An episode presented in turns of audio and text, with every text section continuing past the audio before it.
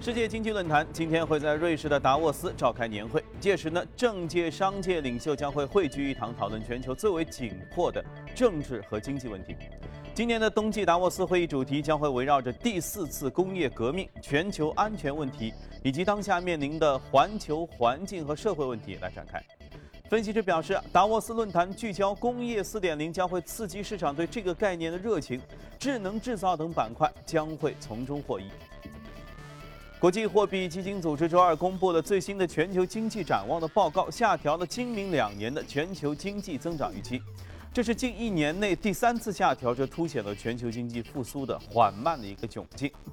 IMF 还将2016年全球经济的增长率预估从之前的百分之三点六下调到了百分之三点四。2017年的全球全球增长的估值呢，从百分之三点八是下调到了百分之三点六。IMF 认为，全球经济的下行风险包括中国经济放缓速度的加快、美元进一步升值以及风险厌恶情绪的升温。本周市场的一个焦点是，欧洲央行周四会开一个议息会议。市场人士认为呢，这一次是最有可能的结果是保持当前的货币政策不变。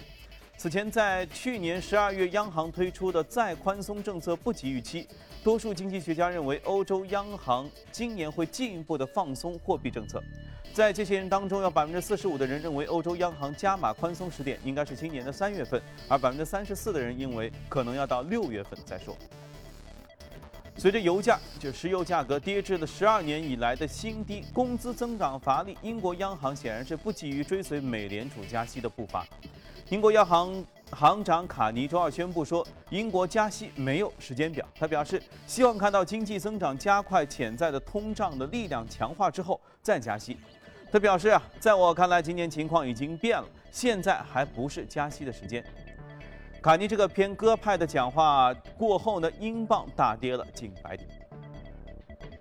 国际油价进入二字头啊，未来是否还会再下跌进入一字头？想都不敢想以前。对此，国际能源署周二表示，随着需求增长的放缓，伊朗石油解禁之后重启出口，全球原油市场或将会过度饱和，而油价呢可能会进一步的下跌。国际能源署同时下调2016年全球原油的需求，并且上调了欧佩克之外的产油国的供应的预期。好了，浏览完宏观数据，来看一看隔夜美股收盘之后的表现。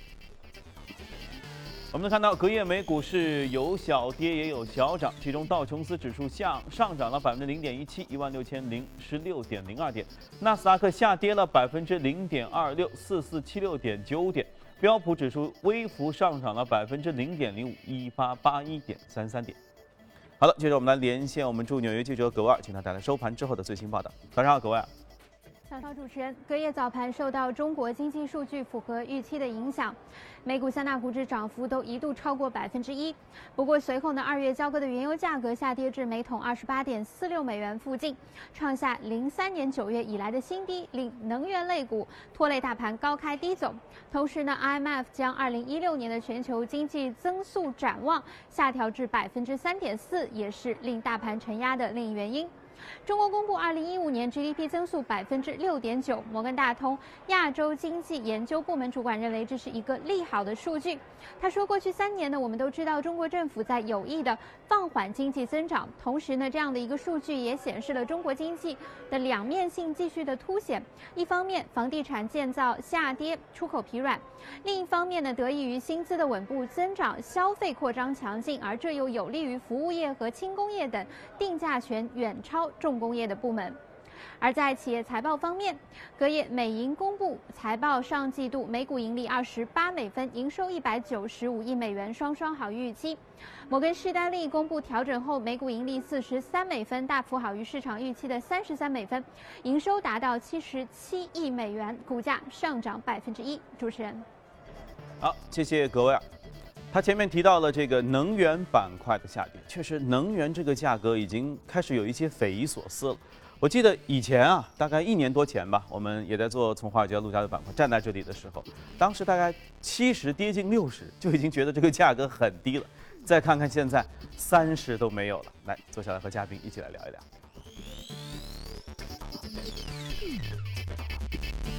今天来到节目的是华盛证券机构销售部的副总监简佳。嗯，简家对于能源好像也一直都很有研究哈。我记得那时候六十多块钱的时候，你说估计要到三十，对，现在三十都没守住，这都二十了。二十这时代，第一我们想问的，为什么会产生这样的情况？第二，这是好事儿还是坏事儿？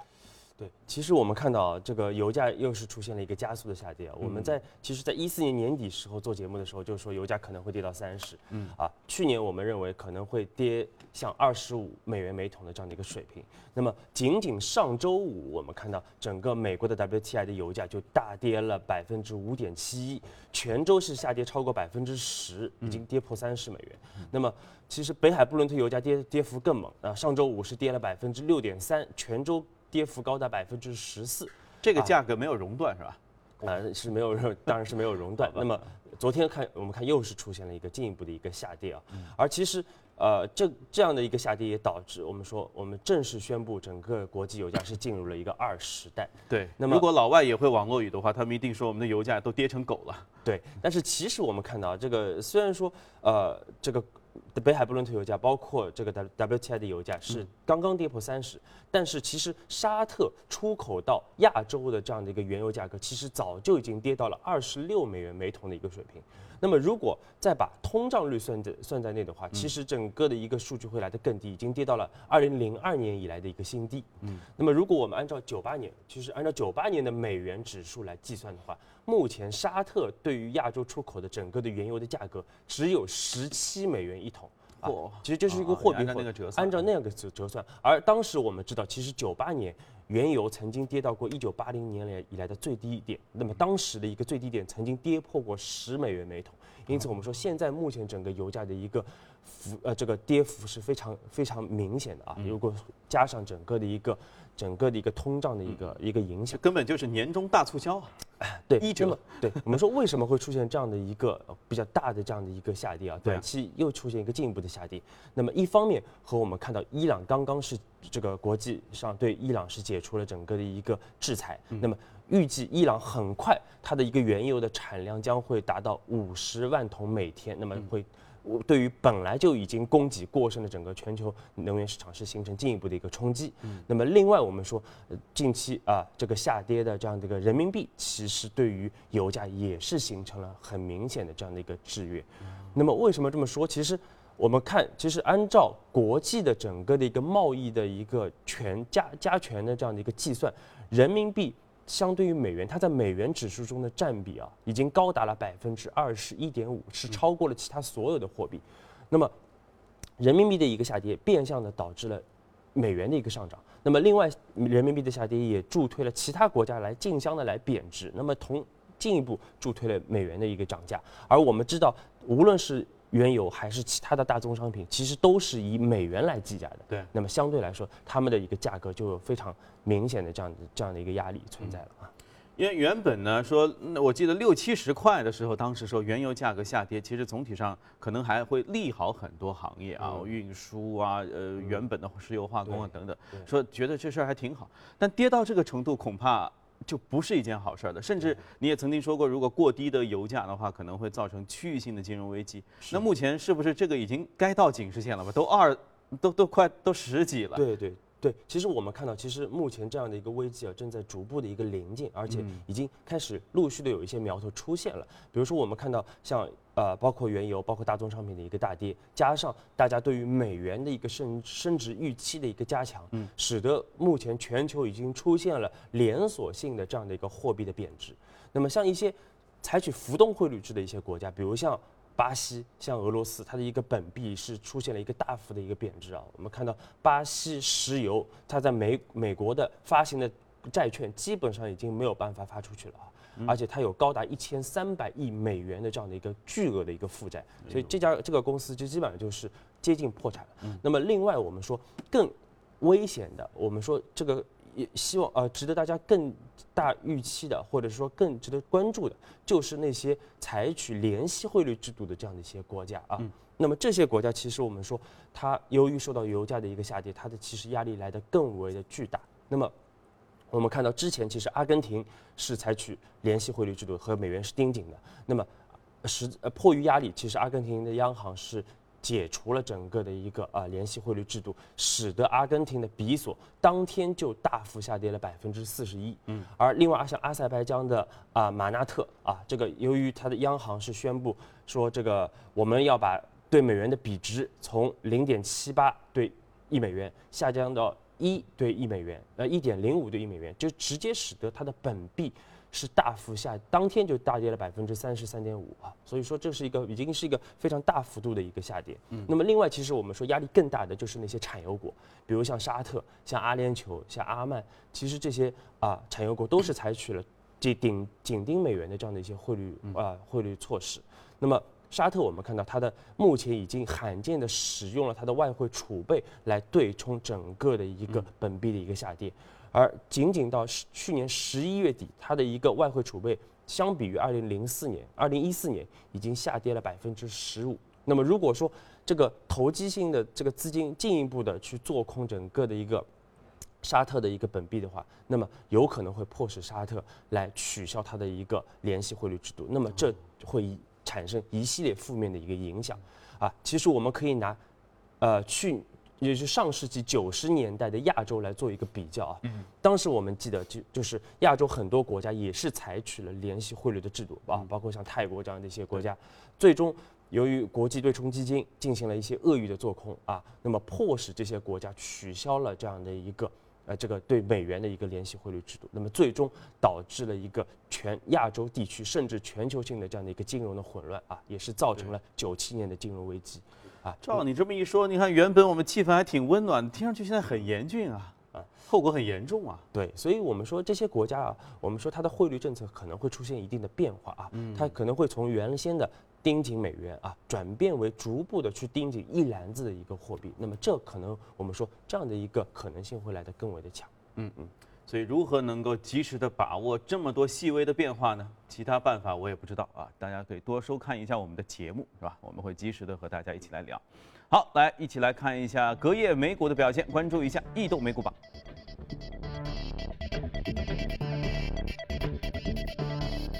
异动美股榜，我们能看到公用事业、消费品、科学技术、服务业和金融都是排名靠前，这是行业方面。而个股方面，生物技术啊上涨很高啊，然后资产管理、基因药、工业电子以及半导体的上涨幅度都很大。好，今天我们要和大家聊一聊的是一个叫合力时的机械自动化板块。这板块和马上召开的达沃斯倒是，呃，他们的主题很相近啊，工业四点零。嗯，对，其实合力史啊，典型的中概股啊，那它其实早在呃零也是目前整个国内整个的一个。自动化、工业自动化的这样的一个龙头的企业，那么零八年它就在美国纳斯达克上市，而且目前也是在海外上市的唯一的一家。这个国内的工业自动化的这样的一些一个公司，那么我们看到它被权威杂志也评选为全球工业自动化的五十强和这个增长最快一百强，诶，可以看出它的整个在行业里边的一个地位。嗯，但是昨天它出现百分之十一点七七的这样的一个大幅的上涨啊，并不是因为我们说它的公司内部自身有一些什么样的一个变化，而更多的是我们看到昨天。国家统计局是公布了去年的最新的一个 GDP 的数据，我们看到已经跌破了百分之七，是跌到了百分之六点九的水平，也是二十五年来的一一个最低的一个增长。对，那么因此全球投资者，我们看到昨天他对于中国出台更多的刺激政策是抱有非常大的一个期望。那么像合力时这种和制造业紧密相关的一个公司，大家认为就可能会更加的受益。那么另外，我们看到昨天其实 A 股也是大涨了百分之三以上，那么也是助推了整个中概股的一个上涨啊。所以大家是拿它来提前布局。对，OK，好的，关于移动美股榜的相关内容，我们先聊到这里，去一下广告，广告之后和您回来继续聊。北京时间七点五十分，欢迎回来，我们来看一下一组最新的全球公司的资讯。市场研究机构 IDC 最新的报告显示，二零一五年第三季度全球云 IT 基础设施支出同比增长百分之二十三，达到了七十六亿美元。此前，这个机构曾经预计，二零一五年全球云 IT 技术的支出呢将会增长百分之二十四点一，达到三百二十六亿美元，占到全球企业 IT 基础设施总支出的三分之一。分地区来看啊，日本厂商云 IT 基础设施销售收入的增幅是最高的，其次是除日本以外的亚太市场。周二早间，全球 Twitter 用户再次经历了上周五以来的出现了多次的服务中断。据 Twitter 的网站性能状况报告，其移动与互联网用户都受到了影响，包括搜索与新闻流在内的服务中断了五个小时以上。啊，Twitter 宕机成为周二早间最为流行的主标题。本次问题爆发之前，Twitter 上一次的服务中断呢出现在两个月之前，而当时公司说已经发现此事，正在着手解决。你看，宕机啊不是一家的事儿，他们浓眉大眼的 Twitter 也会宕机。全球第二大铁矿石生产商力拓昨天表示说，计划2016年继续提高铁矿石的产量。分析师表示，尽管铁矿石等大宗商品价格是多年的低位，但是力拓是生产成本最低的产商，而且大幅度的削减资本的支出，预计至少能在未来十二个月内竞争当中不落下风。不过相比之下，它的竞争对手就更惨了。智联招聘宣布，公司董事会已经接到了一份初步的非约束性的私有化的邀约，买方联盟计划利用自有资本或者债务资本来完成这笔交易。智联招聘董事会计划评估这笔交易，但是还没有做出任何的决定。好了，看过全球公司动态，我们回来和嘉宾继续聊一聊值得关注的美股。我们看一下美股放大镜。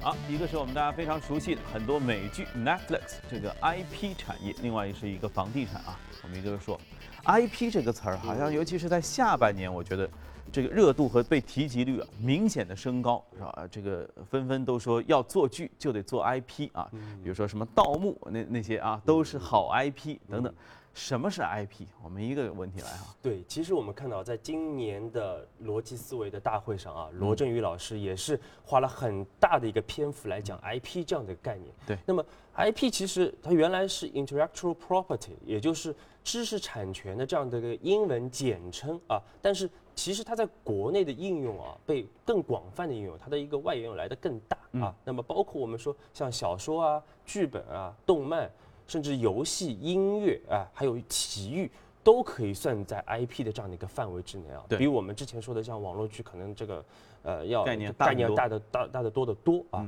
那么我们先简单先说回到这个 Netflix 啊，就是还是一个我们一直。强调，但是还是依然要重点提的这样的一家公司啊。那么 Netflix 其实啊，我们上周在讲美股指数的时候，我们就讲到过啊。其实整个的一个美股指数，虽然说目前它处在一个历史的一个高位啊，但是它去年的表现主要是因为几家。龙头公司的这样的一个非常优异的表现造成的，而其中最主要的就是 Netflix 啊，我们看到 Netflix 它去年是在整个 S M P 就是标准普尔五百指数里边涨幅是排名第一的，高大涨了百分之一百三十四啊，最高涨幅百分之一百七十三，目前的一个市值已经超过了四百五十亿美元。那么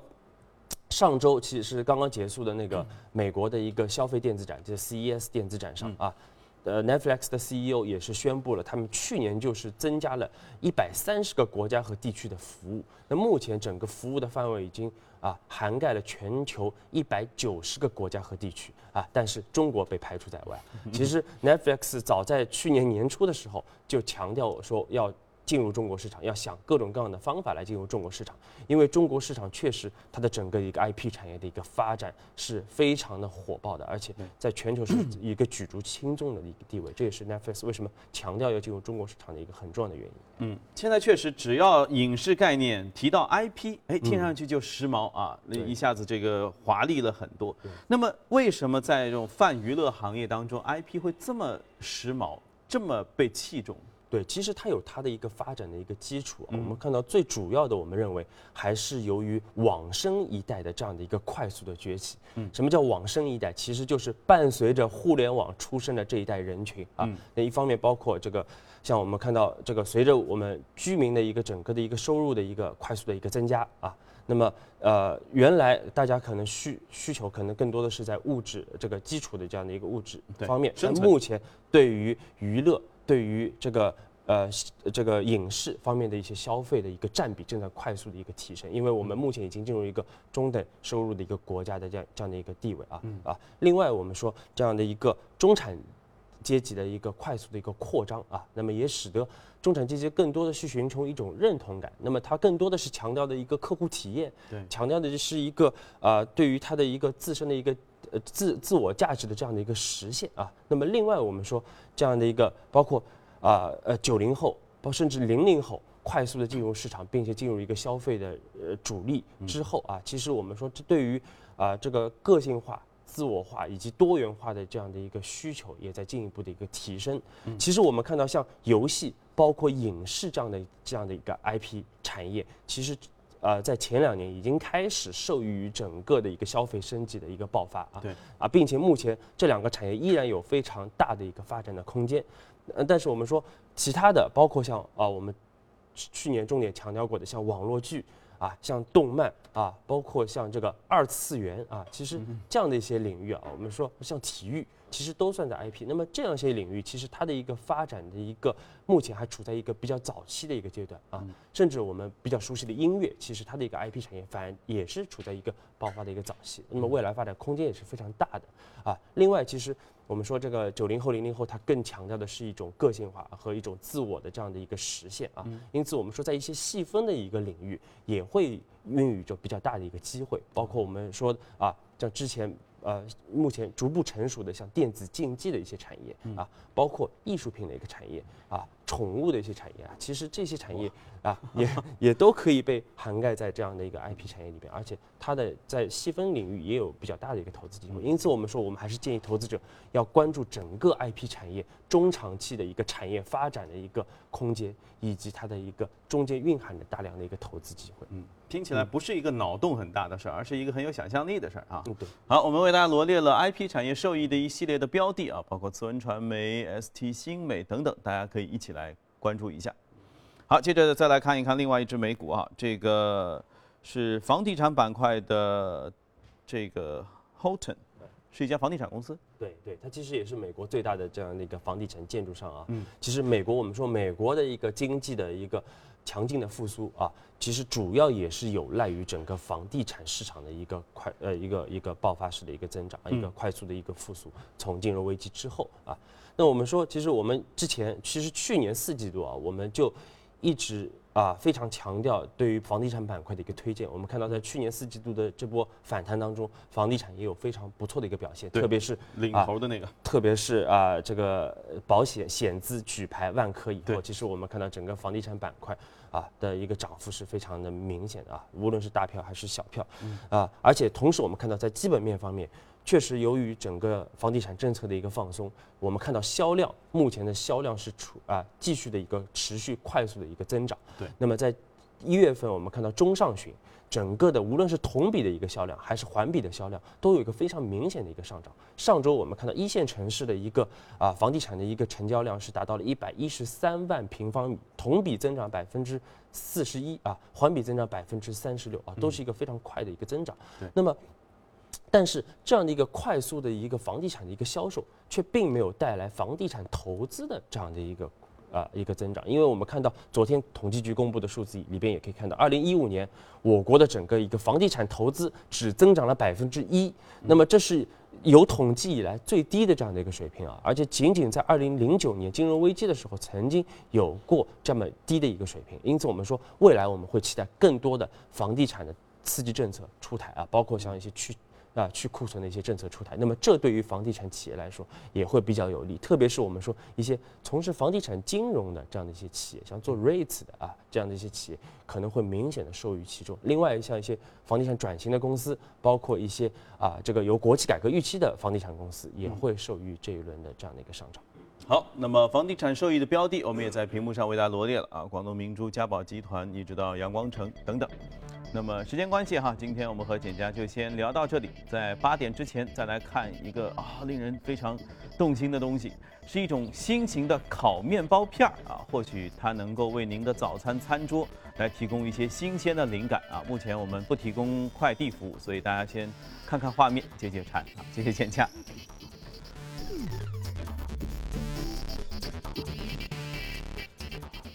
在美国洛杉矶，近年来一种新型的烤面包片十分流行。与传统的烤面包片不同，这种烤面包片融合了各种新颖独特的食材，比如牛油果、洋七菜等等。这种面包片既可作为开胃菜，又可做主食，食用方便，风靡洛杉矶。位于洛杉矶西好莱坞的 AOC 饭店中，最受欢迎的烤面包是这款奶油面包。大厨将奶油面包与意大利熏火腿结合起来，口味独特。另一款备受欢迎的烤面包则是这款鸡肝烤面包。大厨在烤面包片上依次摆上九芽生菜、鸡肝以及煎蛋，光看着就令人忍不住想要品尝一口。位于洛杉矶世纪城的这家名叫“桂木和小鸟”的饭店，则将传统的烤面包与东南亚风味结合起来。店中最受欢迎的菜肴就是这道蟹酱烤面包。大厨们将蟹肉与鸡蛋翻炒，然后盖在面包片上，并加入红辣椒。普通的烤面包片立刻有了异域风味。而这家名为“维霍比斯特罗”的餐厅，则是一家著名的法式餐厅。在这里，人们可以品尝到多种口味的烤面包。这里的面包片比其他店中稍大一些，大厨们将面包片与各种食材结合在一起，包括酸奶黄瓜、黑橄榄、意大利熏火腿、鸡肉、三文鱼等等。不仅普通游客对这里的美食赞不绝口，甚至许多好莱坞明星也是这里的常客。